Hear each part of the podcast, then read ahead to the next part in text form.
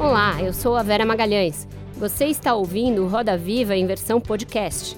Todas as terças-feiras, confira o programa na íntegra nos principais tocadores de áudio.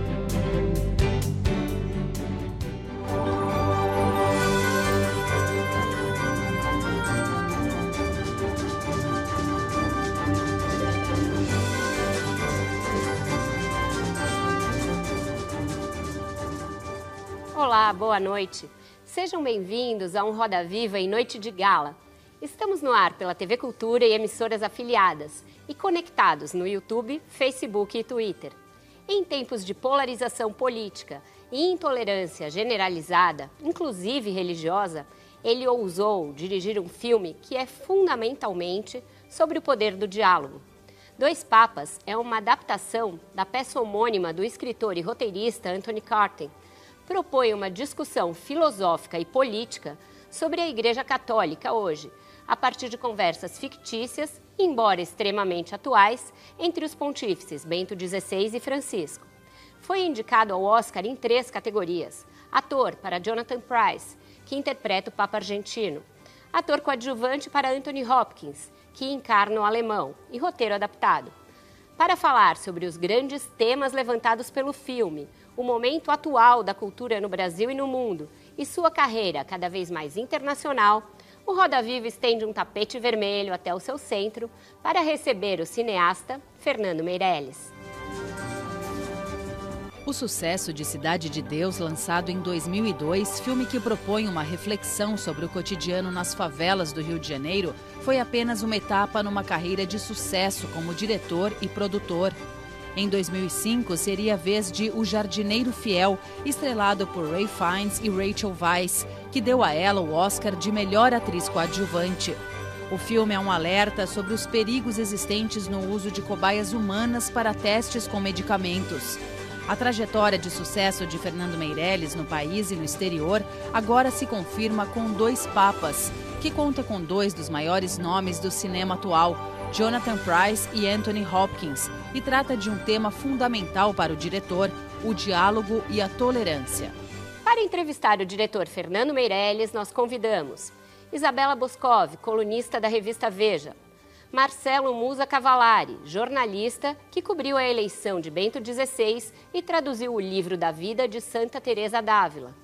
Luiz Anin, colunista do jornal O Estado de São Paulo. Ivan Finotti, repórter especial da Folha de São Paulo. E Bárbara Demerov, crítica do site Adoro Cinema.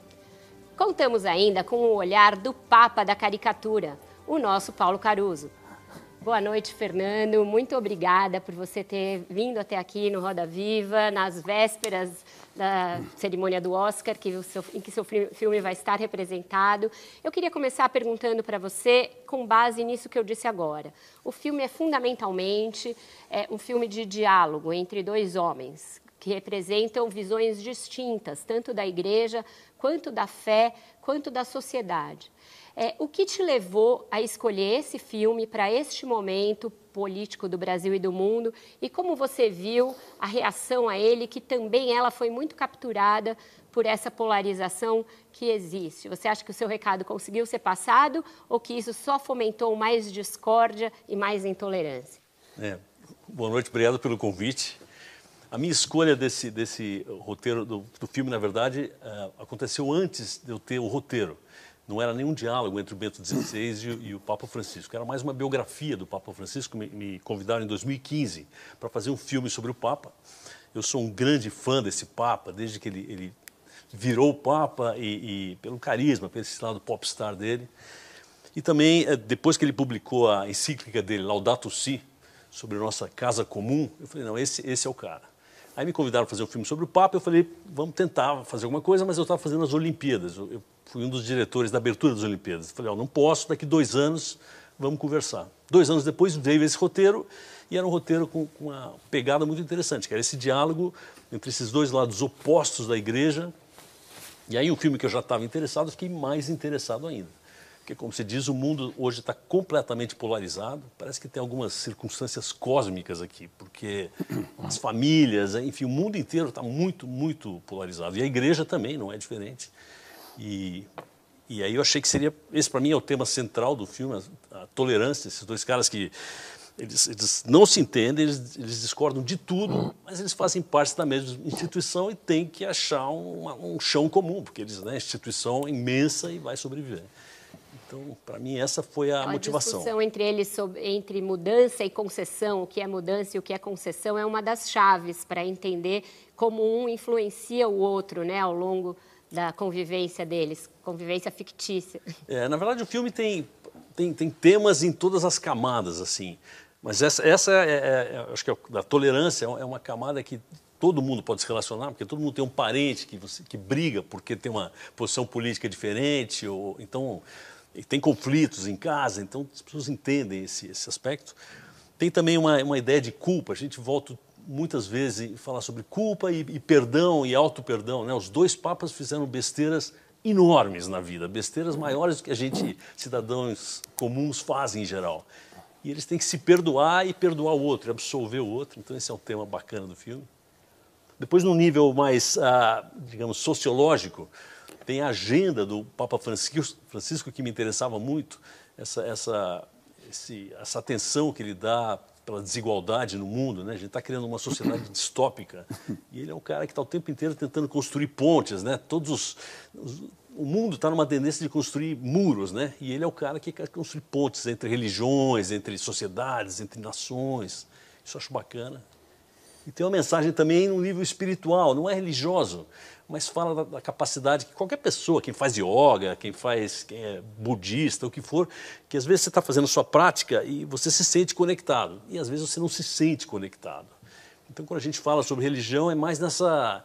Como é que é esse troço que às vezes conecta e às vezes não conecta, e, e, às vezes você tem que passar um longo período da sua vida, você acredita em Deus, mas você não ouve mais Deus. Você tem que passar um longo período nessa noite escura da alma, como, como chamou o João da Cruz. Enfim, tem esses três níveis de, de assunto: né? espiritual, sociológico, digamos, e, e pessoal.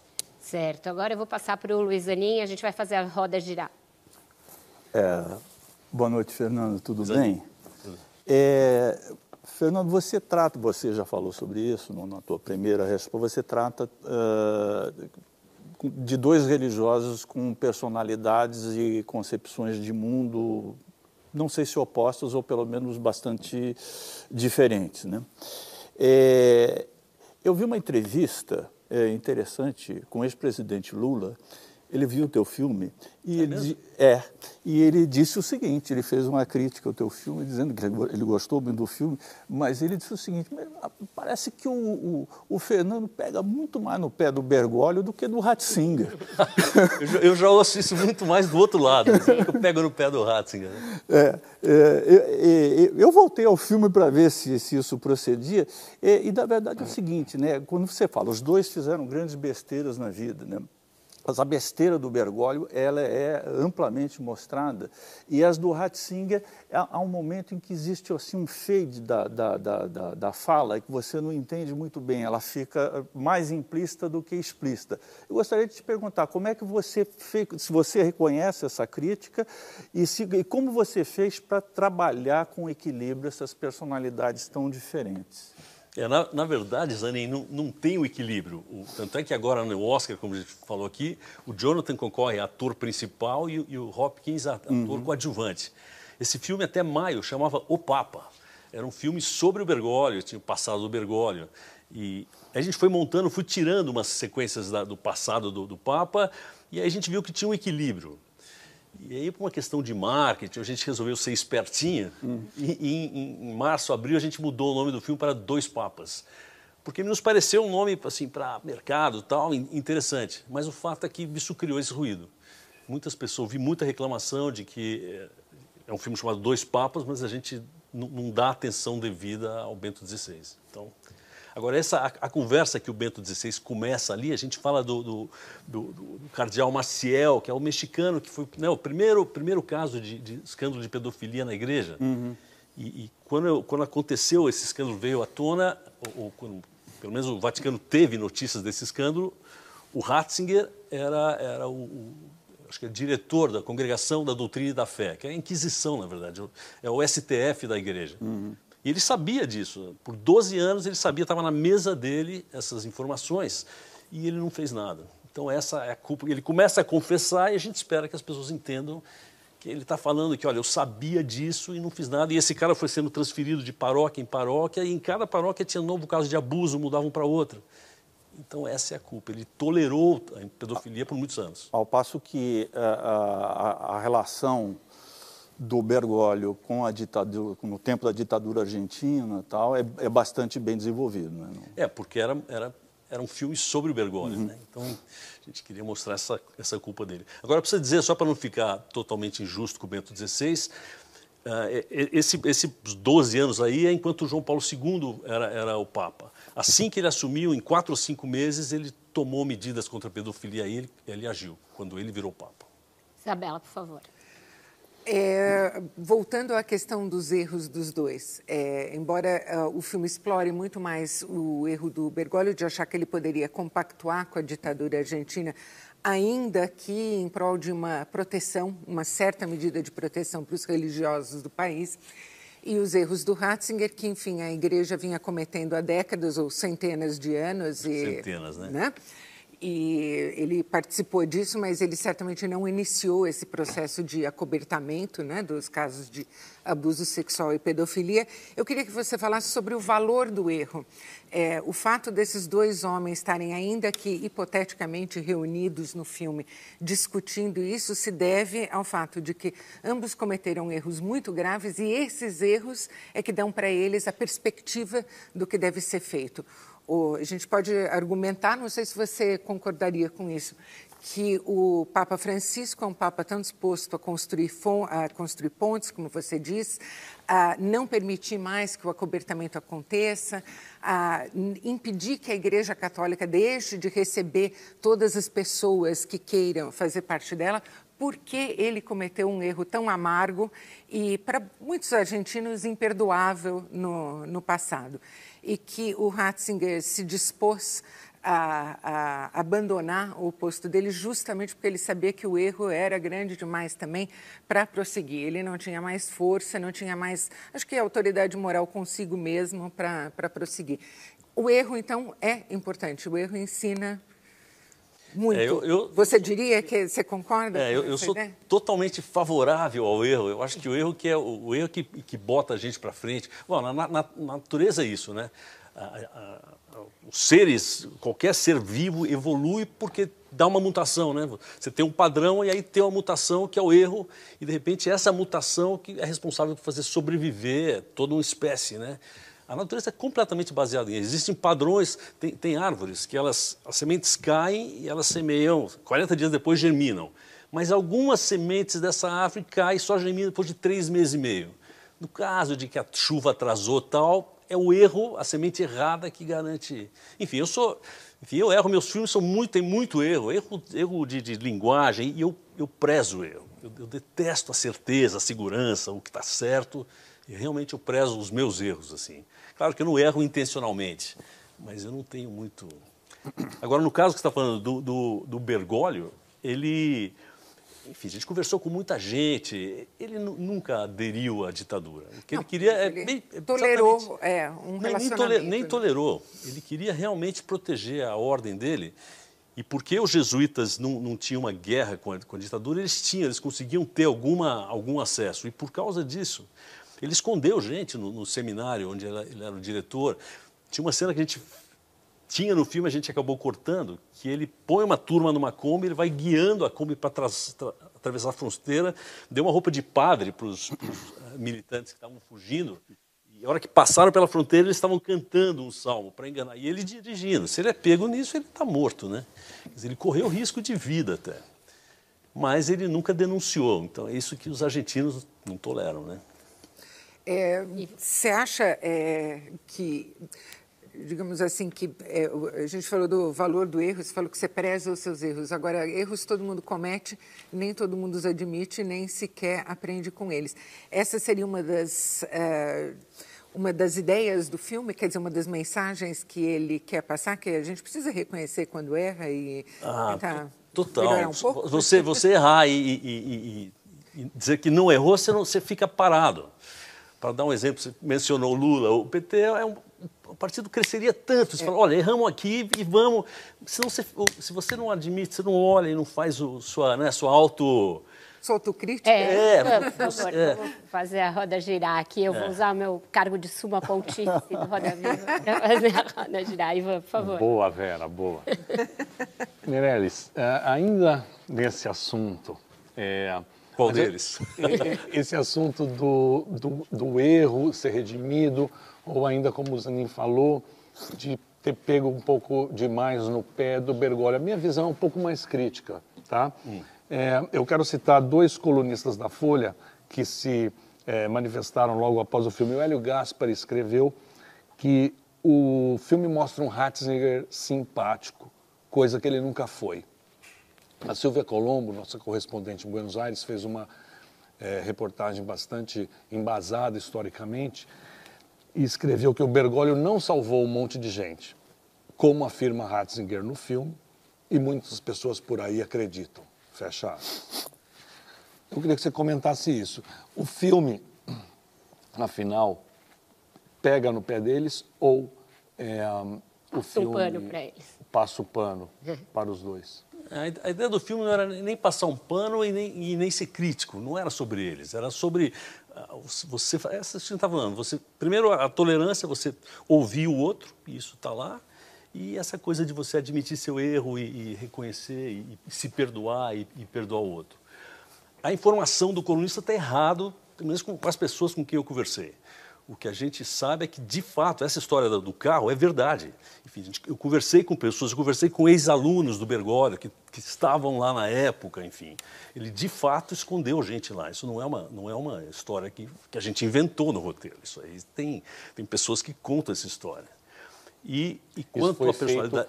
Pelo, pelo roteirista anterior na peça ou vocês fizeram ainda? Não, eu, fiquei, uma... eu fiquei na Argentina dois meses conversando com gente conversei com a, a Esther, né, que é jogada pelo avião, encontramos a filha da Esther para saber como é que era a relação deles. Uh, encontrei uh, o nosso, nosso, não era um assessor, era um consultor. Uhum. Tinha um jesuíta, que era nosso consultor, porque tinha umas cenas de igreja, de missa no filme. A gente tinha o Padre Otávio lá. O Padre Otávio foi seminarista do, do Bergoglio. Morou com ele sete, oito anos, conhecia profundamente. Aí eu falei com outros amigos do Bergoglio, tive um contato com as pessoas, não com livros. Ou com... Então, a informação do Hélio está errada. E o, o, o você tem razão, o Ratzinger é muito mais simpático porque o, o Hopkins põe o, o, charme dele no personagem e o Ratzinger se beneficiou disso. Agora, isso foi uma coisa curiosa também. Eu comecei o filme, para mim era claramente um papa mau e um papa bom. Aí comecei a conversar com pessoas que, que sobre o Ratzinger e fui mudando a ideia. Porque ele não era. Ele tem ideias conservadoras. Mas pessoalmente era um cara muito gentil, muito mais dócil. O Bergoglio é, é, é, um, é um, cara ríspido, ninguém gosta dele, isso é outra surpresa. Na Argentina ninguém gosta dele. É um cara autoritário, fechado. Bergoglio. Bergoglio. Não comia junto com as pessoas. Ah, esse padre Otávio falava que ele era, ele tinha prazer em ver os, fazer os caras trabalharem domingo, de, de, de ir para a horta, por exemplo, no sol, com roupa pesada, que é um cara quase, enfim, ele é muito, muito crítico ao Bergoglio. E o Ratzinger, todo mundo que conhece pessoalmente, pelo menos com quem eu falei, fala que é um doce. Uma inversão de... Muito tímido, é. Então, é curioso. Você não chegou a conhecer nenhum deles, pessoalmente? Não, não. Eu, eu, dei, eu dei a mão para o Papa Francisco naquelas cerimônias das quartas-feiras que ele fala na Praça São Pedro. E umas pessoas ficam ali ao lado da, da, de onde ele fala, e no fim ele cumprimenta 80, 90 pessoas. Eu quando a gente vê assim o prefeito que encontrou o Papa, na verdade é isso aqui, o cara Beijo. passa, ele varre assim 200 pessoas em 10 minutos e tira foto. Aí o cara vai e publica aqui. Mas... Vamos girar então, Musa, por favor. Fernando, você disse é, que o principal é, o, é, o, é mostrar o poder do diálogo, enfim, é mostrar um diálogo. Mas você também disse agora no começo da entrevista que, que você gosta muito do do, do Bergoglio, que para você ele é o cara. No diálogo que aparece, no diálogo fictício, ele é montado do ponto de vista do Bergoglio com falas que quem acompanha reconhece. Quando ele falou aquilo, o que, que ele falou. O Bento XVI não. As falas dele são falas é, de um velho ranzinza conservador meio estereotipado. ele é quase uma escada para o Bergoglio. Então, o quanto isso é um diálogo e, e, e me parece é... mais uma coisa, ah, esse é um cara. Museu, você conhece muito mais do que eu. Eu, eu tenho que dizer que eu, não, eu só comecei a conhecer o Papa o Bento XVI quando eu estava preparando o filme, li, li pouca coisa. Agora, a, a, informação que eu tenho é que todo o diálogo, o que ele fala sobre, sobre divórcio, sobre ter um ponto de referência, né, de, de, de Deus é imóvel, toda, tudo que ele fala, o conceito dele foi tirado de, de entrevistas ou do que ele escreveu ou de, de sermões tal. É, isso é o que o roteirista, o Anthony McCarthy fala. Fiz uma grande pesquisa, tudo Mas não tirado. É... E você está dizendo que não é? Nada é, reconhecível. O que, o que você achou que não, ele não, não, não falaria? Não digo que não seja, não estou dizendo que não sejam, mas eu digo, é, eu do Bergoglio existem as grandes declarações que o Bergoglio fez ao longo da vida, aquilo que eu mudei, por exemplo, que depois eu até queria perguntar uma outra coisa sobre isso, hum. mas na próxima. As grandes falas do Ben 16 que ele fez ao longo de, sei lá, de, ele está na Cúria desde 81 até é, é um, agora. É um animal então, do Vaticano, né? É. E fez grandes declarações. Essas grandes declarações não estão. Que não eram filme sobre ele, é isso Certa, Certamente. Né? Então, mas é que não só não fica um filme sobre ele, como não fica um filme muito sobre um diálogo, porque comparativamente as falas dele são muito mais fracas. E outra, você escolheu, por exemplo, você falou do, do, do Hopkins, né? É, bom, você mesmo disse que as personalidades dele são mais ou menos inversas do que todo mundo espera e do que o filme retrata. É.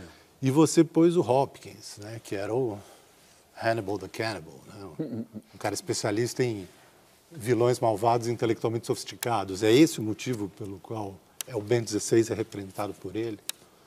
Não, o motivo de ser interpretado pelo Hopkins é porque o Hopkins eu sabia que o cara ia me dar uma performance incrível, né? Porque ele é um ator, ele não é o Hannibal, ele é o. Eu sei que não, mas ele, é o, já ele é o que precisasse. Na mente né? do, do, do, de quem vê o filme, o Hopkins já tem aquela coisa, ah, aquele cara meio é, mas, mas eu acho que no filme ele não tem uma coisa sinistra. A gente começa, começa o filme forçando um pouquinho mais a. a porque a gente está falando sobre polarização. Então, quando a gente apresenta ele, a gente mostra um pouco ele como um opositor. Mas aí, quando eles começam a conversar, você, você vai entendendo que o diálogo tá, começa a acontecer. Estamos caminhando para o fim do primeiro bloco. Eu queria ainda contemplar a Bárbara. Por favor, Bárbara. Bom, Fernando, é, na outra conversa que nós tivemos quando Dois Papas estreou, você comentou que o roteiro do filme era muito mais denso, não era tão leve, não tinha tantas piadas. É, eu queria saber como que você construiu, é, deu espaço para essa narrativa mais leve, dada o enredo, dado o enredo que é denso devido ao passado dos dois. Como, por que não optar por um filme mais carregado? É, na verdade, é, talvez isso até responda um pouco o Musa. O, a primeira montagem do filme ele era, era 45 minutos mais longa. E os diálogos se estendiam. Eram mais. Mas aí começava a virar uma, um diálogo uh, muito intelectual e muito longo, e o filme ia virando uma outra coisa. A minha ideia era, era humanizar esses dois, esses dois personagens. A única coisa que eu falei de direção para esses atores, que não são de muita direção, é para eles não pensarem que é um papa conversando com, não, um cardeal conversando com o papa. Eu queria que fosse dois homens uh, vizinhos que, que, que, não se entendem conversando, dois velhinhos uh, rabugentos conversando. É mais isso e não o, o papa. Então eu fiquei o tempo inteiro inventando situações, a maneira de filmar e a pizza, tudo isso não era no roteiro para humanizá-los. Eu queria, eu queria ver o cara por baixo da batina assim. Mas você não acha que é por isso então e que aí algum... enchi de, de pus humor, pus não, não para ficar fazendo piada e fazendo gracinha, mas para humanizar. Sim. Mas você não acha que é por isso que alguns espectadores, eu, é, críticos, espectadores em geral, criticaram esse desenvolvimento um pouo é, distante do, de problematizá-los? Assim, você não acha que você acha que isso foi um dos fatores pelas, pelo qual as pessoas criticam isso? É, o filme não passa tão é, perto. Na, na verdade, eu, eu, quando você monta um filme, tem, tem que ver um equilíbrio o filme nunca vai atender a todo mundo. Né? Tem sempre pessoas. Muita gente fala: esse filme não funciona porque falta isso, porque você não falou. Ah, alguém disse que o filme era ruim porque eu não, não falei do, do, do, Boff no filme, tinha que falar porque ele, expulso, ele foi expulso pelo. Enfim, é, são opções, né? tinha só uma hora e meia, essa é a história que eu queria contar. Eu acho que eu queria ter, fazer um filme surpreendentemente leve e humano pessoas veem o nome Dois Papas, vê aqueles caras sentados na cadeirinha do pôster, que eu não gosto, e, e falam, putz, esse filme vai ser uma E aí eles se surpreendem com o filme, porque tem uma humanidade e o filme está pegando. O filme tive uma reunião ontem com a Netflix por telefone e o filme está indo muito bem de, de, de acesso assim. Eles falaram que se fosse, fosse bilheteria já estaria perto de 280 milhões de dólares o filme, assim, de, de quantidade de pessoas que estão assistindo. Então está todo mundo feliz. Fernando, você falava agora há pouco que a Netflix está satisfeita com a performance do filme no serviço de streaming, que está sendo muito acessado. Esse ano, o Oscar tem uma proeminência maior de filmes vindos de serviços de streaming. E no Globo de Ouro a gente viu uma certa má vontade com esses filmes, um recado, como dar um recado ali de que cinema ainda é na tela grande. Como você vê essa disputa? Você acha que ela vai ganhar corpo nos próximos anos? E você acha que a produção cinematográfica voltada diretamente para esses serviços de streaming veio para ficar e ela se equipara à produção dos cinemas mesmo, em termos de qualidade e de capacidade de geração de mercado, etc.? É, eu, eu, acho que você, você contra o filme feito por, por plataformas de streaming é falar, não, o bom era a máquina de escrever, esse negócio de processador de texto não tem nada a ver. Não é, não é uma discussão. É assim, é para esse lugar que está indo e isso será, goste ou não goste. Né? Então, e, e do meu ponto de vista, é, é, um sistema ótimo. Seria melhor ainda se eles pudessem uh, fazer. Bom, esse meu filme, o Irishman, o Marriage Story, né, história de um casamento, eles passaram em cinema, mas em poucas salas e pouco tempo. Não porque pra a Netflix. a exigência da academia. Não, Não? a Netflix que, quer, queria entrar em, em, mais cinemas, mas as redes de cinema não, não exibem filme na Netflix. Aqui no Brasil, a minha distribuidora que distribui esse, o Irishman e, e o Dois Papas também. Eu tenho a O2 Play, que é uma. A gente tentou muito, várias uh, redes de cinema, mesmo rede independente de cinema. Uh, e os caras falam, não, para filmes da Netflix, eu não, não, não, A gente acabou entrou mas... em cinema no Brasil, mas sempre em salinhas alternativas. Era antes salas... de estrear, Meirelles, antes de estrear na Netflix? Antes de estrear, o filme entrou três semanas em São Paulo, mas a gente tentou com o Ademar, por exemplo, no circuito, né, no, como é que chama o circuito dele? Era... Unibanco. É. O Itaú. O Itaú, é. Mas eles, eles não liberam. Mas Agora, o que, eu estava falando é, é a questão pra... da janela, né? A famosa janela. janela... Dizer, mas, o quanto tempo, o, depois de passar no cinema, o filme passaria na televisão. É, essa, essa, essa é, é, é, uma briga antiga isso aí, né? É, mas essa, do streaming. Essa é a maravilha da, da plataforma, porque em geral, no sistema normal, o filme entra no cinema e só vai para a televisão quando realmente vai ser visto seis meses depois. Ou seja, o cara que tem dinheiro, ele, ele paga e assiste. Então, ele lê a matéria no jornal, o filme está quente, quem é rico se desfruta. E quem não tem dinheiro, não assiste, só seis meses depois vai assistir um filme, um filme frio, que ninguém está falando mais. Desse jeito, a plataforma, enfim, o filme está tá quente, está tá no festival, está no Oscar e tal, e já está disponível. É muito mais democrático, é muito mais, é muito elitista esse sistema da, né, do estúdio, de defender o estúdio. É, é só, cinema é só para rico. Quer dizer, o cara que não tem dinheiro não pode ver produções boas. Fora isso, só para terminar a defesa de plataforma, o que eu acho, eu acho que, é, que, essas plataformas são a salvação do cinema, na verdade. Porque a gente sabe que os, os, estúdios só fazem esses filmes mega, né, Marvel, essas coisas imensas, que eu, particularmente, não tenho grande interesse. E, e, e os filmes de nicho estão acabando. Só que para a plataforma, como eles têm uma. A Netflix, por exemplo, tem 300 milhões de assinantes, 200 e poucos milhões de, de assinantes. Então, o nicho dele, por exemplo, o nicho eles acharam inicialmente que era cristão, deles é muito grande. O nicho LGBT deles é muito grande. Como os nichos deles são muito grandes, eles podem investir em filmes que os estúdios não podem. E, então, acho que eles são a salvação do cinema independente. E agora a gente tem uma pergunta do nosso Paulo Caruso, que vai linkar com dois desenhos antigos que ele fez e te falar sobre os papas. Eu sou o papa do programa da caricatura, certo? Tem dois desenhos que eu fiz, inclusive inspirado nos papas, a diferença entre eles, né, que é o Ratzinger e o, o Francisco, o Bergoglio. Eu, olha lá, esse daí é quando ele assumiu, inclusive, levantando de novo a, a rivalidade Brasil-Argentina. Foram buscar no fim do mundo, aí os brasileiros estavam cotados para cardeal também. É, tinha que ser argentino, né? tinha que ser argentino. E aí o outro que é o, o Ratzinger, né, abandonando o navio, como aconteceu com o navio que foi abandonado, e o, a mensagem é vá de bordo, Katsu! E aí o vá de bordo, Ratzinger, volta para o navio para não deixar afundar o Vaticano. É, eu acho que essa coisa, que na verdade o que é, beneficiou muito o Ratzinger foi o Anthony Hopkins, né? no, no, diálogo com, com o Bergoglio, que ele, ele fala muito dessa é, condição né, de, de, limitação dele, mas com uma expressividade que o Ratzinger não tinha. Né? É, o Ratzinger é carisma zero, né? O, o, próprio Papa. Eu acho que ele, eu acho que ele se beneficiou do, do Hopkins assim. Uhum. E como personagem, você não acha que isso influenciou também na, na, na visão do, do, do, espectador com relação ao, à postura dos dois? Porque parece que o, o Ratzinger era muito mais inteligente e interessante do que o Bergoglio.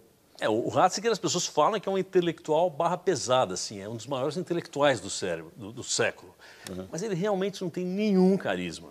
Agora, para fazer um filme, falar, não vou achar um ator sem nenhum carisma é. para fazer. não, sinto muito, aí é um filme, né? Uhum. Mas é fato, ele, é, ele, enfim, se eu quisesse fazer um Ratzinger como é o Ratzinger, talvez fosse um filme mais chato, porque ele é, ele é chato. Assim. Agora eu respeito muito ele como intelectual, como eu até ainda gosto mais da igreja do, do, do, do Bergoglio, mas respeito o Ratzinger agora. Pessoalmente ele é chato pra caramba. Sobre essa sobre essa construção dos, dos dois personagens, é, os dois personagens no filme, eles se parecem muito com a imagem é, corrente que as pessoas têm. Por exemplo, essa de que o Papa é, Ben XVI não tinha carisma. Por exemplo, uma coisa que é um fato, ele atraía para Praça São Marcos, ali naquelas audiências, mais gente do que o Bergoglio, estatisticamente. A média de público dele, digamos, na, é praça, na praça São Pedro é melhor, maior do que a do Bergoglio. Tudo bem, o filme constrói esses dois e constrói um, um, um, um Francisco. Na verdade, o Jonathan Price faz o Francisco melhor do que o Bergoglio, porque o Bergoglio não é tão simpático e tão. Né? Os dois estão tentando fazer um personagem, o Price faz melhor. É... Mas o filme também tem umas imprecisões que eu acho perigosas para construir esse personagem. Por exemplo, tem um momento em que ele usa duas.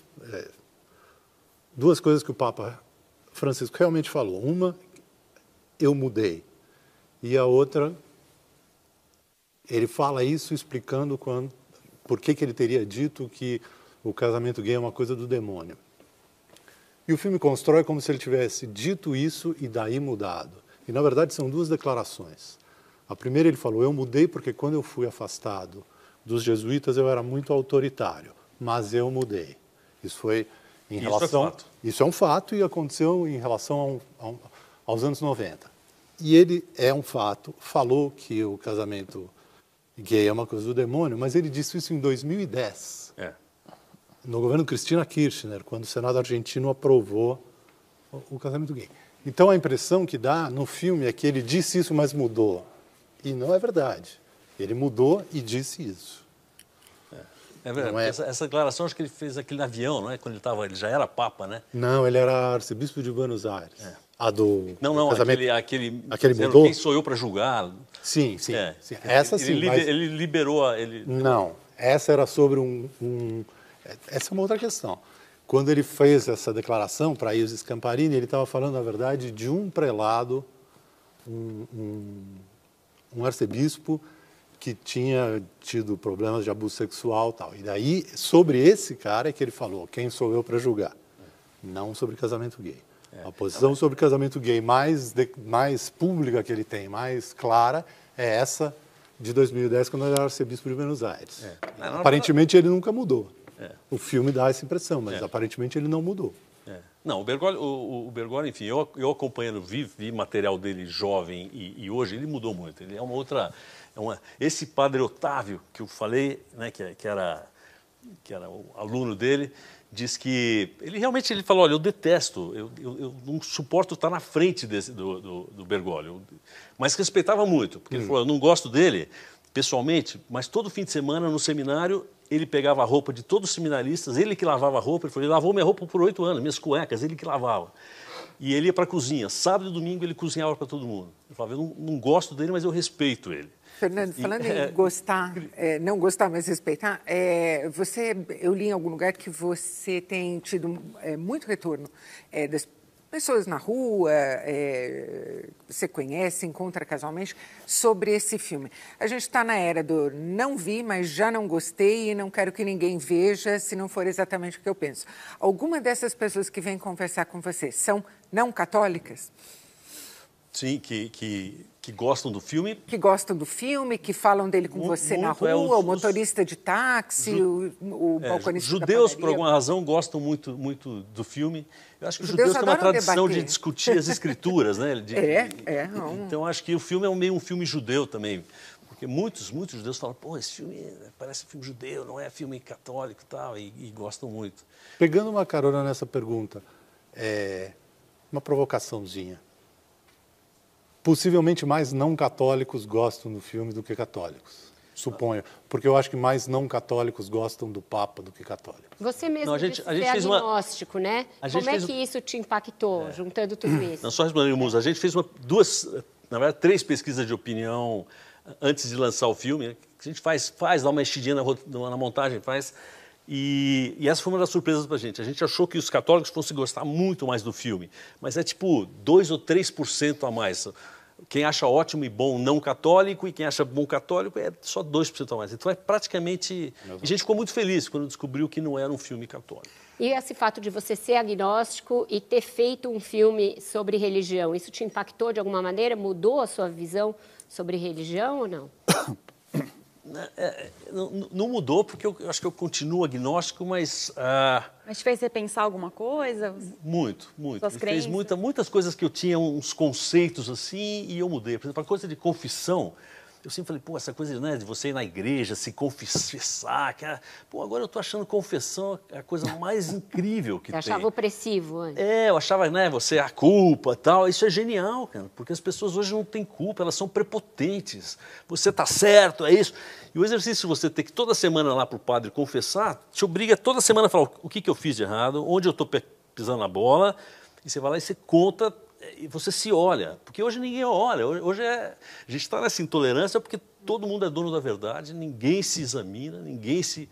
E agora eu virei um grande fã da, da, da confissão. Assim, eu estava querendo, juro que eu cheguei a pensar, preciso achar um padre legal para virar meu confessor. Ao invés de pagar um, um terapeuta, né, um psiquiatra vai custar, sei lá, 600 contos a sessão. Vou arrumar um padre e vou toda semana. Eu- eu Faça realmente- isso, funciona.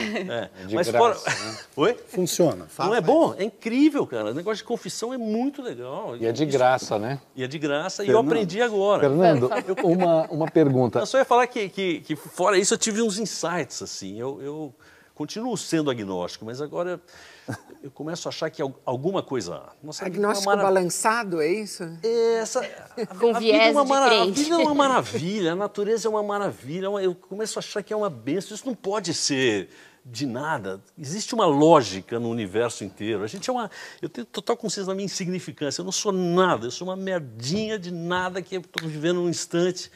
Mas eu estou conectado num troço que é muito grande. Deve ter uma lógica. Para mim, é- não existe um Deus barbudo que olha para mim e que me julga e que está olhando.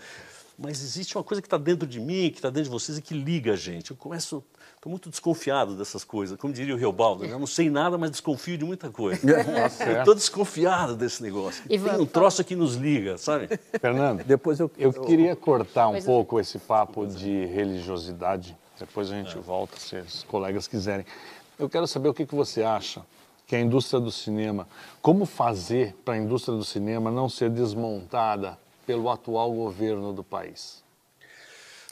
É, eu vou queria tá- só complementar a pergunta. As plataformas de streaming podem ser uma, uma saída para o cinema nacional nesse, nesse quadro que a gente está É, até porque agora? muitas séries estão sendo produzidas, né, por serviços de streaming Mas brasileiros. cinema mesmo, cinema. As O- Acho que as plataformas não só podem, como neste momento são o que está. A O2, por exemplo, está fazendo esse ano, O2 está fazendo sete séries e, e um longa. Isso é sensacional. A produtora nunca teve tão ativa e a gente não tem nenhum projeto que dependa do governo. A gente, enfim, foi se preparando ao longo dos anos e, e então a gente está fazendo dois para a Netflix, dois para Amazon, dois para Globo e um longa para Netflix. Eu acho que é Mas, mas não há risco, então? Não, é, o é tudo dinheiro privado. A, gente- a- a produtora, você vai lá, hoje tem 450 pessoas trabalhando lá e não tem uns, nada de projeto de dinheiro público. É Isso totalmente é ótimo, privado. Mas isso, Oi? isso na O2. Isso é ótimo. É ótimo. Você é vê isso em todo... todo... Ah, não, eu vejo, mas- mas eu acho que, que o Estado é muito importante, o, o Estado ah, bancar o cinema, porque isso é a minha produtora, que é Exato. tem estrutura. Mas o, o Estado é fundamental bancar o, o cinema e está desmontando. A gente, um ano de, de, de- de governo, a gente teve três direções na Ancine, né, mudou três vezes ah, e está tudo parado praticamente todos os meus amigos que dependem, e é uma grande parte da indústria do cinema depende de, de verbas e de dinheiro, dinheiro público, está todo mundo parado. O filme está pronto, aprovado, o dinheiro liberado e, e- e não sai o dinheiro. E, o- e o que fazer? Oi? E o que fazer? Tem, que- tem que entrar alguém razoável que, que entenda que isso é uma, é uma indústria muito grande, que é super importante para o país, ah, não só economicamente, a quantidade de emprego, a quantidade de gente que está esperando. O cara que ia filmar em agosto e está esperando o dinheiro que ia sair em agosto não saiu. Então tem equipes, eletricistas, famílias, todo mundo esperando a, a burocracia se, se resolver para liberar o que já estava combinado e aprovado. Tal. Você vislumbra um momento em que o cinema brasileiro não vai mais precisar desse, eh, dessa ajuda estatal, que ele vai caminhar como uma indústria rentável e autossuficiente? Nu- Nunca, e, e- e não é assim. Você pensa assim, não, por que, que a, a- a educação não é autossuficiente? Por que, que não- as escolas a gente paga a escola, por que, que o governo tem que dar? Porque faz parte do Estado. Acho que cultura faz parte do Estado. É claro que existe nesse setor, tem uma área que é privada, televisão, tal, que consegue, mas o Estado tem que ah, entrar em uma parte para fazer tipos de filme que a iniciativa privada não faça, que não são as empresas que escolhem. É muito importante ter o Estado. Na França, na Itália, fala um país, Estados Unidos tem dinheiro público, Canadá, todos os países têm dinheiro público em cinema. O cinema não é, não é só um negócio. Ele tem um lado do negócio e, enfim, para mim, empresa é um negócio. Quer dizer, a gente está produzindo as séries que a gente gosta e, e estamos vivendo muito bem, a produtora está muito bem. Mas para o país precisa, precisa de produções que não são para a Netflix, né? produções... Eu sou a favor de diversidade e o Estado sempre vai... Por mais rico que seja o setor, o Estado pro tem que estar Zanin. presente. Zanin e a Bárbara depois. Eu, eu nem ia fazer essa pergunta, mas como a, a, a, a Conversa discussão, foi a conversa foi para esse lado da política cultural, você não acha que é mais fácil convencer esse governo da importância econômica da atividade audiovisual do que da importância simbólica? Porque, na verdade, a importância, a importância simbólica, todos nós sabemos, a importância simbólica de um povo ter um espelho no qual ele possa se mirar tal, é, é- é- é a questão das artes, é a questão do cinema em particular. Mas parece que esse governo elegeu o cinema como um inimigo, a cultura como um inimigo particular, né? E quer aplicar filtros ideológicos na concessão de, de- de- de- em concursos, na concessão de verbas públicas e tudo mais. Eu acho que essa é, essa é a armadilha, assim, a arapuca mais difícil de ser desarmada, mais ainda do que pensar no cinema como atividade econômica, que talvez aí você possa até sensibilizar o Guedes, vamos supor, né? não sei. Eu, é, eu Você acha que possível ter algum argumento- diálogo racional com? é, Oi? Você acha possível ter algum diálogo racional É. com esse governo? Porque assim, essa é uma, é uma alternativa racional que o Zanin está É, não- propondo. não- Você acha que não- cola a racionalidade nesse momento? Não- não- não- até esse ano ainda não rolou muita racionalidade, por isso que a gente já teve, a gente continua dando volta atrás do rabo. Agora, por mais que eu discorde da, da- da visão política, né, se a- com Regina Duarte na- na- sendo nossa secretária de Cultura, por mais que eu dis- discorde das- da visão política dela, de, de- eu acho que ela pode ser uma solução, assim, porque ela tem um, um- ela é noiva do presidente, então ela tem um acesso lá e evidentemente, por, por mais que a gente não, eu não concorde com as opiniões, ela tem uma ligação com a classe artística, ela sabe a importância do cinema, ela sabe o que é um roteirista, ela sabe como é que é o trabalho, a indústria que tem por trás. Então, ah, aqui, falamos de tolerância, no meu filme de tolerância, é isso, eu, eu discordo dela, mas eu acho, como, como o Ratzinger lá, eu discordo do que você fala, mas eu acho que talvez você seja a pessoa certa. Eu acho que a Regina Duarte pode ser a pessoa certa nesse momento. Bárbara, por favor. É, Fernando, voltando um pouquinho à questão do streaming e o cinema no cinema, é, em qual lado dessa corda aí forte, né, de dois opostos, você está se encaixando hoje, o Fernando de Como? hoje? Para mim, streaming e cinema é a mesma coisa. Eu filmei o filme como, como como cinema. Quer dizer, eu não fiz nenhuma câmera mais fechadinha porque ia passar na televisão, porque alguém ia estar assistindo no celular, o que me deprime um pouco. O Scorsese não concorda muito, né? Que de Oi? no celular. O Martin Scorsese não concorda, né? Com essa Ele coisa de ver implorou que filme. não vissem o filme dele Exatamente. no celular, pelo menos É, não não basta celular. pausar o Não, é horrível, mas, mas de novo aquela coisa pra assim. ver três horas e meia no celular. Mas, de novo, assim, é, o- esse filme da Netflix, tri- 20% vai ser o- o- assistido no celular. O que significa, no meu filme, 180 milhões de pessoas vão assistir no celular. Tem essa democratização. Eu do- prefiro. Tudo bem, você assiste no ônibus em 10 vezes, né? Cada dia você pega um ônibus e assiste um pedacinho. Mas você não iria assistir. Então, Cara, eu concordo, eu concordo com tudo que você falou sobre o streaming. Eu também acho que é inevitável tal, e, e- e- e possibilita que se façam filmes que de outra forma não seriam feitos. O próprio Scorsese falou que o filme e que dele não- pessoas ass- que não assistiriam assistem. É, né? mas acontece o seguinte, acho que tem uma contradição aí. Você pega os filmes da Netflix, é, pega o Roma do ano passado, né? pega o teu filme, pega o filme do Scorsese, eu, eu vi os três na tela grande e depois revi na tela pequena. São filmes que imploram por uma tela grande, até pelo modo de feitura. Nem me diga. Não é verdade? Onde eu assino Não isso? é verdade isso? Claro, A gente vê aquele troço na tela, fala, mas que pecado, né? Que é bom, continua sendo muito bom e tal, mas Roma- Roma É justamente por isso que eu perguntei, né? Porque é, uma- é muito atual essa discussão. Mas você não acha que esse, esse sucesso e o fato dos filmes serem bons, mesmo tendo sido feitos para a plataforma de streaming, vai abrir os olhos das distribuidoras para abrirem mais espaço para esses filmes no circuito? Eu, eu acho que é inevitável. Elas estão meio teimosas, mas uma hora. Porque se, se- se a, se a plataforma der três, quatro semanas para o cinema. Ah, qual filme que fica quatro semanas hoje em dia? Vai lá, fatura esse dinheiro e pronto. É, é um- é- tem uma coisa meio, de novo, ideológica, não, porque é o cinema, isso é televisão. Bobagem, gente. Vamos lá. Vamos. A Netflix quer colocar na- no cinema. Deixa É, eu- eu não seria prefiro que veja meu necessário- filme no cinema, claro. Você não, você Não não seria acha que- necessário, já que a plataforma, enfim, é, é o presente, é, pensar esteticamente sobre ela? Quer dizer, que o cara não vai mais ver um filme e vai apagar a sala e ele vai ver aquela tela enorme. Você pensa isso quando está fazendo cinema? Você disse que não, mas Não, não, vai ter um- não vai chegar uma hora que vai ser preciso... Tal- talvez- Ou preciso ou possível. Não, não tem uma possibilidade interessante aí? Fazer um filme para pensando que pode ser visto no celular. É, não, dá para ser. Eu, eu, eu confesso que eu ainda tenho a esperança de que o, o novo sistema seja um lançamento grande em cinema, três semanas e depois plataforma. Esse é minha, meu wishful thinking, né? é meu desejo. Assim. Eu queria fazer uma E eu, provavelmente não vou conseguir fazer um filme, a menos que eu faça um filme para celular. Mas os que eu estou fazendo ainda eu penso na sala. Eu sou um antigo, eu tenho 60 anos, sou uma... Uma defesa que eu de faria para o streaming é que, eu não sei se você tem em casa uma sala de cinema. Tem uma televisão grande. Pois é.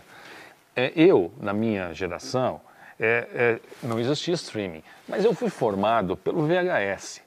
Eu comecei aí nas locadoras, pegava 10 filmes por semana e assisti todos, todos os clássicos da minha vida, do, do Kubrick ou do Woody Allen ou do qualquer outro, eu assisti no VHS. Eu tenho certeza que a maioria dos cineastas da minha geração, da nossa idade, foi formado dentro de casa, na tela Como de eu, é. TV quadrada, não era nem essa tela assim, né?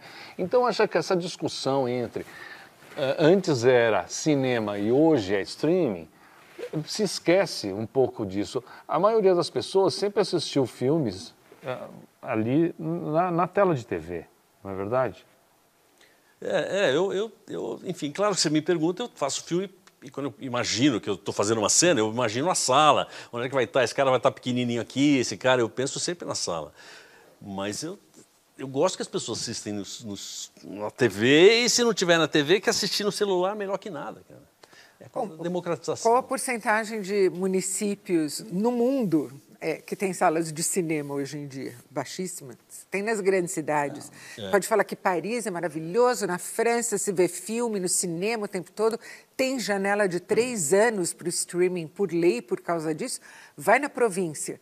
É. Aonde o cara vai ver o filme? Não tem sala de Tem cinema ser, é. também. No Brasil, não tem Agora, sala de do cinema. é Na que- maior parte dos municípios. Não tem saneamento, vai ter sala de cinema, não é? O streaming você pode ver na TV, na- no, no computador ou na... na- Tem crescido o número de Do- salas, viu?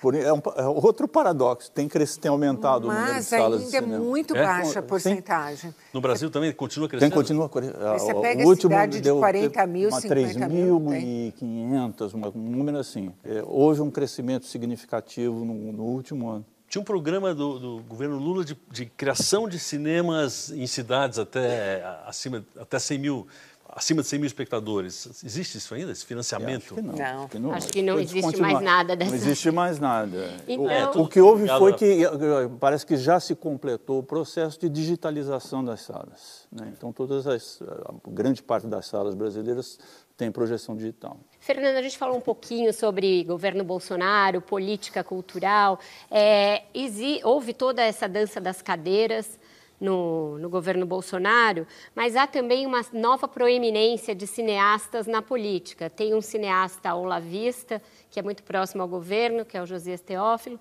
e o José Padilha fez muitas críticas a este governo no início, depois de também ter sido muito crítico ao PT.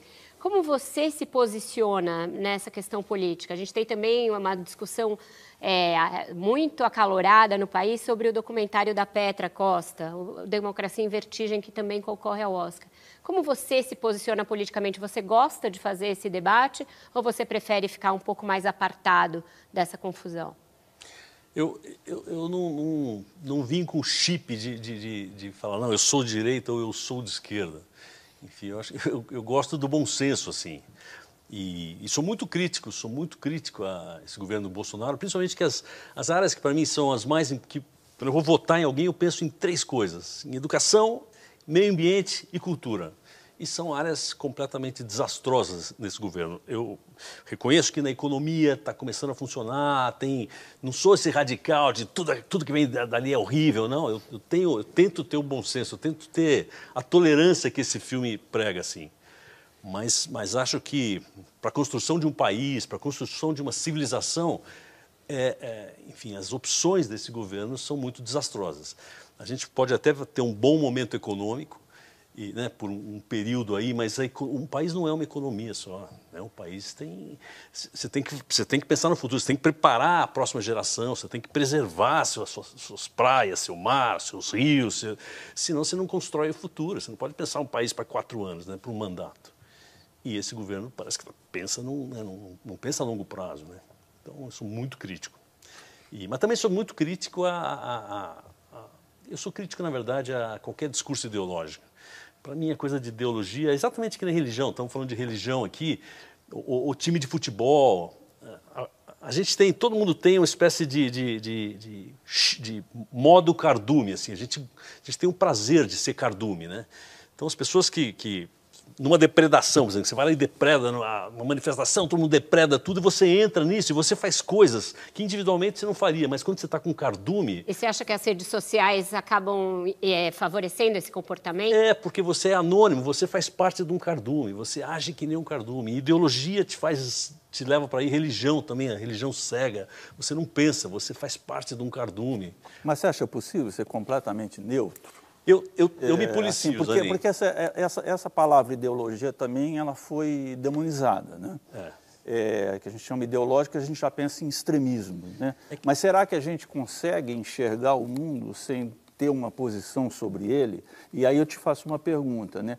É, o artista quando se expressa, é capaz de se expressar de uma maneira neutra, de uma maneira totalmente equidistante, vamos dizer, ou ele coloca na sua obra sempre uh, a sua visão de mundo, ou, se você quiser, a sua ideologia, mesmo que você uh, ache que tenha que ter uma posição um pouco mais equidistante? Como é que você vê a posição do artista na hora que ele faz a obra? Por exemplo, quando você fez o Dois Papos, você, é, você expressou uma simpatia por uma concepção do mundo sim. mais do que por uma outra, né? Sim, sim. Quando você fez, vamos voltar um pouquinho lá para trás, não falamos da tua obra preguiça, quando você fez um, um, filme de grande repercussão que foi Cidade de Deus, também você expressava naquilo uma visão de mundo sua sobre a questão social, né? E aproveitando que o Zanin falou, quando você produziu o documentário A Grande Muralha Verde, você também fala sobre ambiente, né, meio ambiente, sobre a natureza. É, é, completando a pergunta do Zanin, como que o, é. o, seu trabalho, como sua visão social e humanística é, entra no seu trabalho?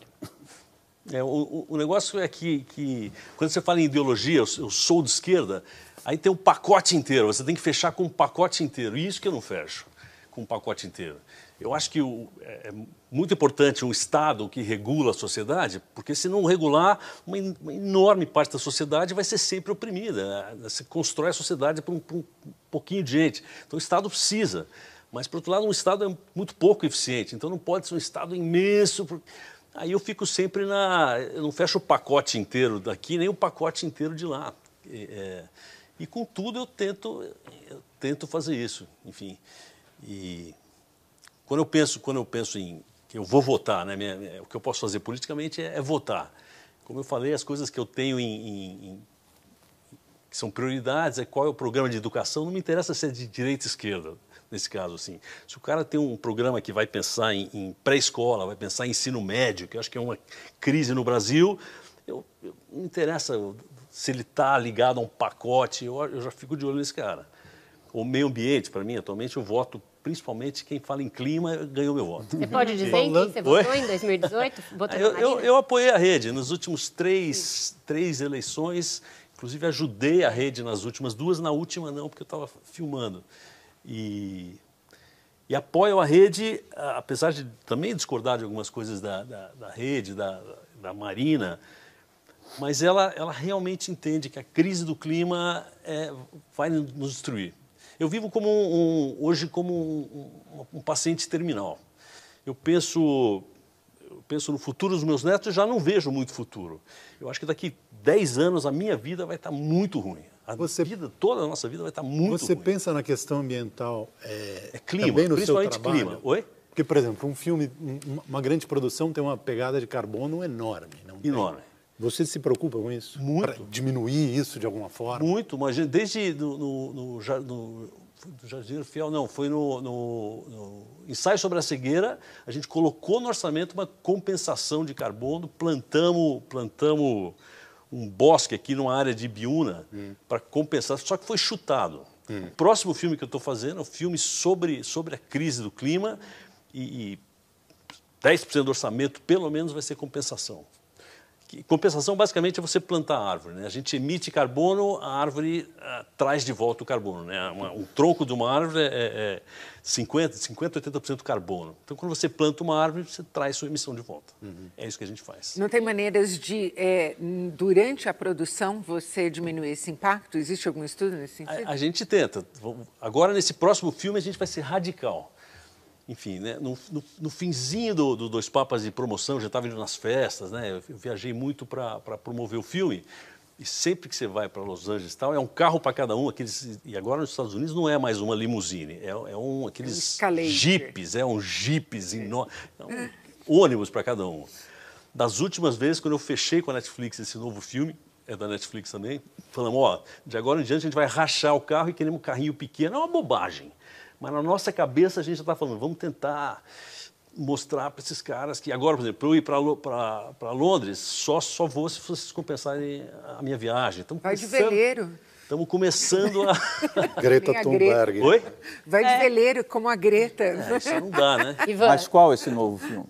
É um filme sobre a crise do clima, na verdade é, é sobre juventude que não tem futuro. A juventude, acho que não tem. Meu, eu tenho netos pequenininhos que não têm futuro.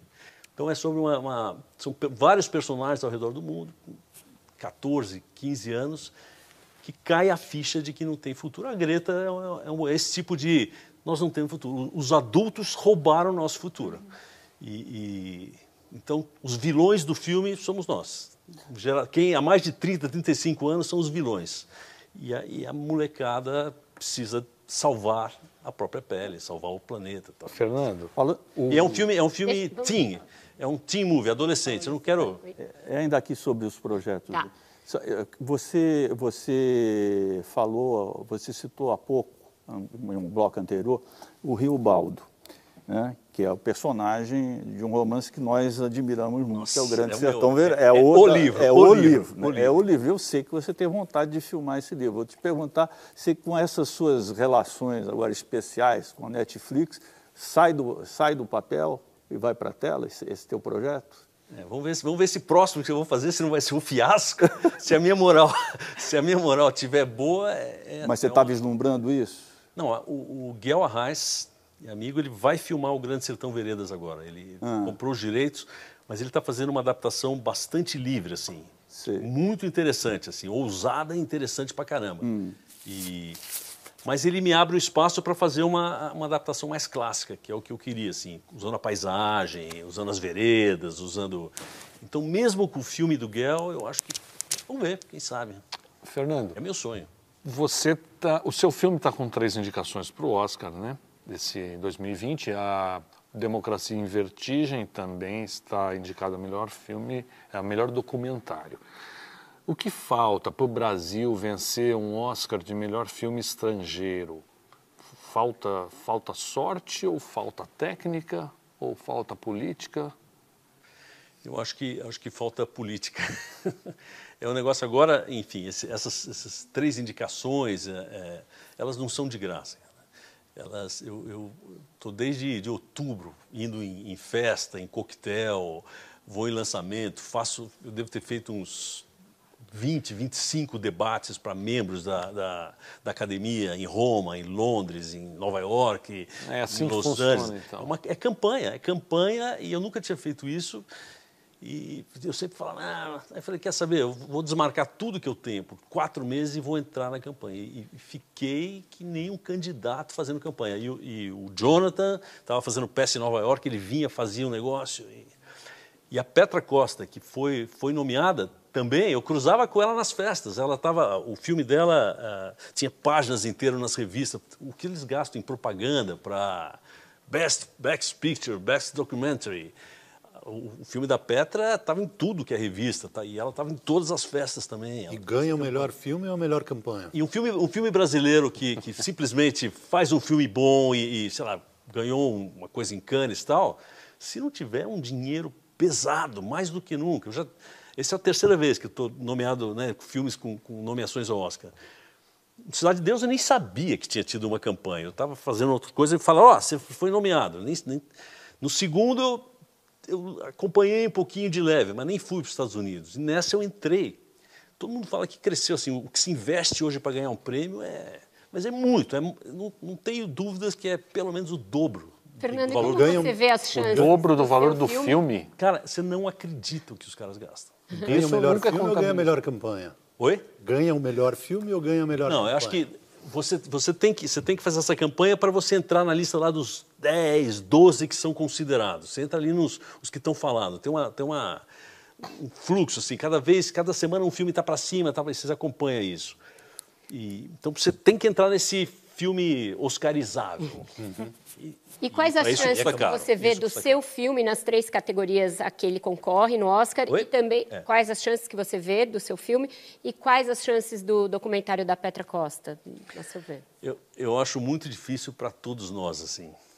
Para Petra, eu acho, eu, eu, eu, gosto do filme, enfim, entendo que é um filme que é uma, um ponto de vista, né? Ela, ela, ela mostra um lado sem mostrar muito outro lado, mas não é jornalismo, é um, é um é, não é jornalismo, é um filme. E, mas ela é muito, é uma diretora talentosíssima, ela constrói de uma maneira muito interessante. Enfim. Só que ela tem o azar que tem Honeyland no, no páreo, que eu acho que para mim não é o filme que devia ganhar o melhor documentário, devia ganhar o melhor filme é, do e tá ano. Concorrendo assim. Tem o American Factory, é, que é a produção do Obama. É, eu não vi, não assisti ainda. Muito bom também. Mas Honeyland é uma, é uma uma joia que eu não via há 10 é anos. Mesmo. Então a Petra, infelizmente, vai pegar com esse troço na frente aí vai ser difícil. E para mim, também acho muito difícil os, os né, o, o, Joaquim Fênix não ganhar ator, vai ser a zebra da zebra da zebra. Hum. E, e Hopkins, quem sabe.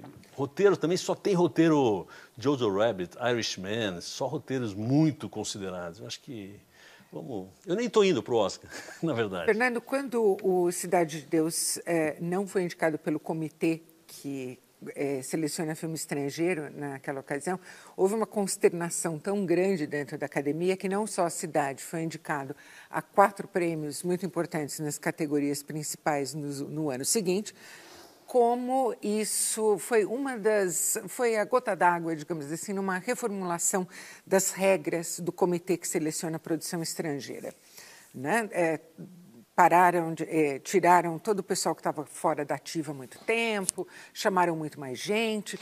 Você acha que isso mudou a categoria desde então? Você reconhece uma mudança na, na competição eh, de produção estrangeira? Eu, então, eu acho que a, a, o prêmio de filme agora chama, não chama filme de língua estrangeira, chama filme uh, internacional. A academia está no movimento de, de tentar trazer uh, gente de fora. Eu fui a uma festa em Roma da academia para trazer. Eles querem fazer uma festa no Brasil também. Pra... Eles estão convidando pessoas para virarem membros. Eles querem que a academia seja uma academia internacional e não americana mais. Mas, enfim, nesse esforço de fazer ser mais internacional, Antes, para você votar na categoria de melhor filme estrangeiro, você tinha, eles faziam sessões em Nova York, Roma, Londres, umas cinco ou seis cidades dos filmes. Se você é membro da academia, você tinha que ir na sessão, assinava um troço para dizer que você assistiu. Só se você assistisse todos os filmes, você tinha direito de votar. Quem conseguia assistir lá, 15, 20 filmes num período de um mês é quem está aposentado. Então, quem votava, em geral, era um, um eleitor muito mais velho, e um número muito pequeno, porque é quem consegue assistir tanto filme em pouco tempo. Agora eles mudaram, eu sou membro da academia faz tempo também. Você, em, em, começo de dezembro, você recebe um link com todos os filmes. E aí, se você assiste os filmes pelo link, eles sabem que você assistiu. E aí, a hora que você completa aqueles, todos os filmes, você é habilitado a votar. Se você não, não assistir todos, na sua cédula de votação não aparece aquela categoria. Então eu imagino, agora estou chutando, que antes, quando Cidade de Deus uh, foi, foi, tentou virar melhor filme estrangeiro, tinham 600 pessoas que votavam. Hoje deve ter umas 3 mil, 4 mil, se não for 15 mil que votam em melhor filme estrangeiro. Aí muda, né? aí vira uma coisa mais democrática, não é só público mais velho, acho que isso mudou. Fernando, quem você vê da nova geração de cineastas que tem o potencial de trilhar uma carreira de sucesso internacional como a sua, a do Valtinho Salles ou a do Padilha? Aqui no Brasil? É. Ai, tem tanta, tem, tanta gente boa. Eu acho que eu não vou falar nome não, porque não quer, aí, eu vou, aí eu vou esquecer alguém. E, e putz, mas tem muita, muita gente talentosa. Esse ano, esse ano o Brasil teve, acho, você nem deve saber mais do que eu, Isabela, mas acho que foi um dos melhores anos uh, cinema do Brasil internacional. A gente ganhou dois prêmios em Cannes, dois prêmios em, em, Rome, em, em Veneza, San Sebastián. Tem, tem algumas animações brasileiras que já ganharam 40, 50 prêmios esse ano. Tem vários filmes que vão Cuba, agora para o Festival de Berlim. Banho, né? Oi? Vários filmes vão para o Festival de Berlim agora, que é um dos três grandes é. festivais do mundo. Cuba, o Brasil Berlim também fez Barba, Cabelo e Bigode. Brasil. Enfim, é um ano muito ruim, na verdade, para o governo tentar combater o cinema brasileiro, porque nunca o cinema brasileiro foi tão premiado. É irônico E isso. foi premiado porque é uma política pública que funcionou. A gente é reconhecido hoje. E não era, e, e agora é. Então é a hora muito errada de, de, Espero que a Regina Duarte, apesar de discordar. E não está faltando. Ela entenda que, olha, está mais... funcionando, gente, está funcionando. Não está faltando vocês serem mais vocais e mais duros nessa defesa? A gente defesa? é muito vocal. A gente, todas as associações, cada confusão que dá, manda carta, manda vai para Brasília para discutir questões de, de, de, de, distribuição de VOD, obrigatoriedade de, produção brasileira em VOD. A, a, toda a categoria é muito ativa. VOD assim. para o espectador? É vídeo on demand, né? Mas está tendo interlocutor para discutir isso aí? Ah, Porque quando você não tem interlocutor, não tem conversa. Não, no Congresso, no Congresso tem. No Congresso no tem? No Congresso tem, é. Enfim. E a classe está muito ativa. Uhum. Há dois anos eu tive o privilégio de ir a Roma para assistir um, acompanhar um dia de filmagem dos dois. Lá papas, na Capela né? Sistina, né? Isso, na Capela Sistina, que não era a Capela Sistina, como a gente, você vai explicar aqui agora. É, e entrevistei você, o Anthony Hopkins e o Jonathan Price lá nessa ocasião. Um, a Capela Sistina que vocês remontaram, vocês refizeram ela na, na Cinecittà, onde o Fellini costuma gravar, né? Costumava filmar. Você andou por ali, deu um, deu um, giro ali? Sim. Muito legal, né, cara? Maravilhoso. Você por... viu o cenário de Roma lá? Montado? Chegou a ver, não? Não, uh, não. Você perdeu. Só mostraram pra gente o, do, o interior do Vaticano. Sei. Pois bem, uh, por que vocês não puderam filmar no Vaticano? É a primeira pergunta. E, e uma vez que não puderam filmar no Vaticano, por que foram filmar por que continuaram em Roma e foram para o estúdio em Roma e não em Los Angeles ou Londres ou Brasil? É, o Vaticano a gente tentou muito, mas uh, eles nunca respondiam e-mail. Eles nunca falaram não e nunca falaram sim. Eles Era um simplesmente, não, na sexta, vamos conversar em setembro, em outubro, o secretário pode em novembro. Eles nos enrolaram. Como diz Parece o uma- Bergoglio, o correio lá não funciona muito bem. Não, parece uma sociedade secreta, assim. A gente tentou por muitas fontes conseguir, principalmente que a gente precisava de um material de arquivo. E passamos dois anos sem saber se a gente poderia usar. No, no final, assim, aos 45 do segundo tempo, a gente conseguiu aquela imagem que tem no filme do funeral do João Paulo II, enfim. E Capela Sistina a gente sabia que a gente nunca poderia filmar, porque são 30 mil visitas por dia, então mesmo que o Vaticano tivesse Mas tem um colaborado. fecha, não? E, e mesmo você vê muitas imagens da Praça São Pedro, não é na Praça São Pedro, é tudo fundo verde, é tudo, tudo digital, porque a gente não pôde nem pôr a câmera dentro da Praça São Pedro. É, é, o Vaticano realmente. Mas parece que não foi para a gente. É, é uma, eles permitem documentários e não permitem ficção, é uma coisa interna lá. E por que manter a, a produção em Roma, então? Porque tudo que você vê no filme, aqueles castelos, o nosso Castel Gandolfo, tudo aquilo é, é em volta de Roma. A gente não tem o Vaticano, mas ali é uma maravilha. Tem 500 palácios e vilas e- e- e- enfim, e os extras também com cara de italiano, falando italiano. Tem umas ceninhas nas, ruas de Roma também. A gente não acharia aquelas locações, Entendo. né? Os palácios que a gente usou são outros palácios ao redor de Roma. A minha curiosidade é, é, existem equipes é, que tiram isso de letra na Itália, de fazer cenários é, do Vaticano, é, figurino, desenho de produção, tudo mais? Sim, eu acho que o que todo mundo falou é que a nossa Capela Sistina foi a melhor Capela Sistina. Já construíram várias vezes, mas que era a melhor Capela Sistina. O nosso diretor de arte eh, falou que a nossa, na verdade, era 5 centímetros maior que a original. Então ele falava, a gente fez a maior Capela Sistina do mundo. Mas enfim, era. um- Agora, o, o nosso figurinista, por exemplo, é o figurinista que fez o Jovem Papa, né? Do, Sim, do- sim. do Paulo Sorrentini. Que também não conseguiu filmar no Vaticano. Também não. É. Mas aí ele, ele- o Luca, ele chegou, era incrível, cara, porque ele não é um figurinista, ele me ensinava o tempo inteiro. Até gestos, como faz, onde, anda, por onde entra, ele sabia tudo, porque ele está fazendo o Jovem Papa e os figurinos. Eu achei que a gente até pudesse usar alguns do Jovem Papa, não, mas ele refez tudo. E refez nos alfaiates que fazem as roupas dos cardeais, nos alfaiates do Papa, o sapatinho vermelho do Hopkins, do sapateiro do Papa, porque o Luca conhecia todo mundo. E então a gente tinha a qualidade daquelas roupas é um absurdo, cara. É muito, é, enfim. Isso poupa muito trabalho e muito estresse numa Não, produção, poupa- imagina? Não dá para dizer que poupa trabalho. Eu olhava o, figu- o- o- o departamento de figurino lá, que era uma sala com 280 ba- ah, é Mas uma é melhor loucura, é ter feito do a que escala. refazer, né? Eu, eu acho de que para o diretor deve ser mais confortável, né? Não, o próprio é- Fellini, que vocês citaram, dizia, ele, ele queria fazer tudo no Estúdio 5 de Cinecittà, porque to- todas as variáveis lá estão controladas por ele. Né? Lá, lá do Dolce Vita, por exemplo, a Via Veneto é feito dentro de... Ah, é, não, filmar em estúdio é, é muito. Se você não precisa da rua, né? É. Você vai construir um troço, ainda mais fazer uma construção boa, é a coisa mais A gente está confortável. caminhando para o fim do programa, eu vou passar para a Bárbara e para o Musa. Bárbara. Fernando, uma curiosidade. Você citou em outro bloco que você não tem interesse em fazer filmes blockbusters. E depois você falou, ah, que tipo de filme fica mais de quatro semanas em cartaz? É filmes de Hollywood, de grande budget, né? É, mas você- não toparia mesmo fazer nenhum filme de franquia? Porque hoje Hollywood se resume a isso. Franquias, reboots, remakes, né, refilmagens. Você realmente não tem interesse? Por que que você não tem interesse? Não, então, franquia eu não faria porque eu não assisto. Eu não falei que eu não faria, eu falei que eu não assisto, não assisto mesmo. Eu assisti o, o Homem-Aranha 1 e que mais? Assisti o Deadpool 1, achei legal, esse eu achei bacana. E aí tentei assistir o Deadpool 2, assisti 45 minutos e desliguei porque eu não Nenhum aguentei. Vingadores? Achei chato, não vi nenhum. Nem Ultimato? Eu não tenho, não tenho interesse, eu acho que sou velho, fazer o quê? Não, não interessa. Agora, é, eu gostaria de fazer um blockbuster. Esse filme que eu estou começando agora, sobre clima, é um teen movie, é filme para adolescente. Eu queria que bombasse o filme, porque é um filme militante, assim. Eu não estou fazendo um filme, não é para Oscar, não é para nada, é filme para público e para molecada aí, para viralizar. É meio para botar, botar terror na molecada o filme. Ele Espero que tem pegue. gravação no Brasil? Tem, tem uma, uma partezinha aqui no Brasil. Uma coisa que me deixa curioso, um, um- um outro filme que o Anthony Carter fez o roteiro, que é o filme The Darkest Hour, né, que é sobre o Churchill.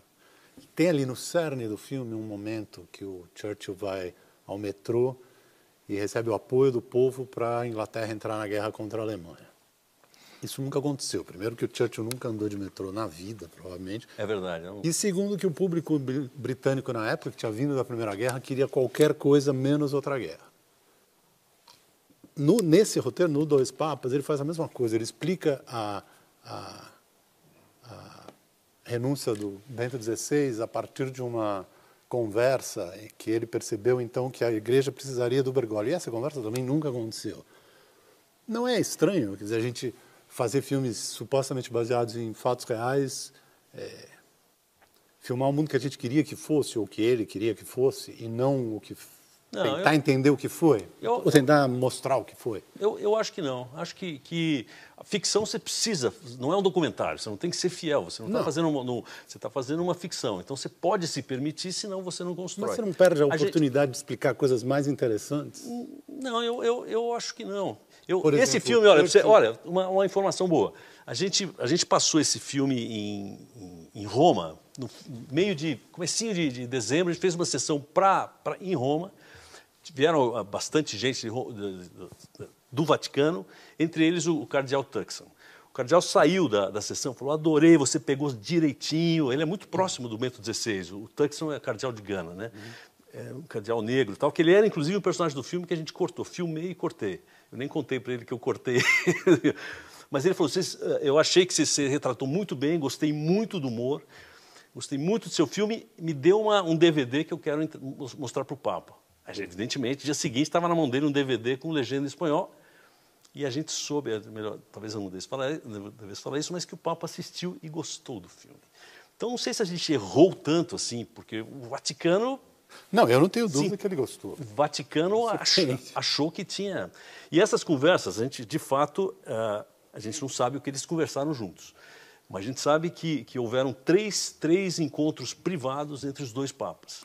Então, o que o roteirista fez foi, sabendo que tinham esses, esses encontros privados, imaginou o que eles poderiam ter falado e foi pegando da, das duas falas, o que eles, a posição de cada um, e justapôs e criou diálogo. Hum. Achei que foi um roteiro esperado. Fernando, a gente está caminhando para o final, vou te fazer uma última pergunta, peço que você seja breve. A gente teve um episódio aí de um atentado terrorista à produtora Porta dos Fundos, justamente por intolerância religiosa. Eles fizeram um, um, uma sátira é, de Jesus e do resto da, da família e isso caiu muito mal. Como você vê esse fato e você acha que a resposta do governo foi suficiente, a gravidade desse fato?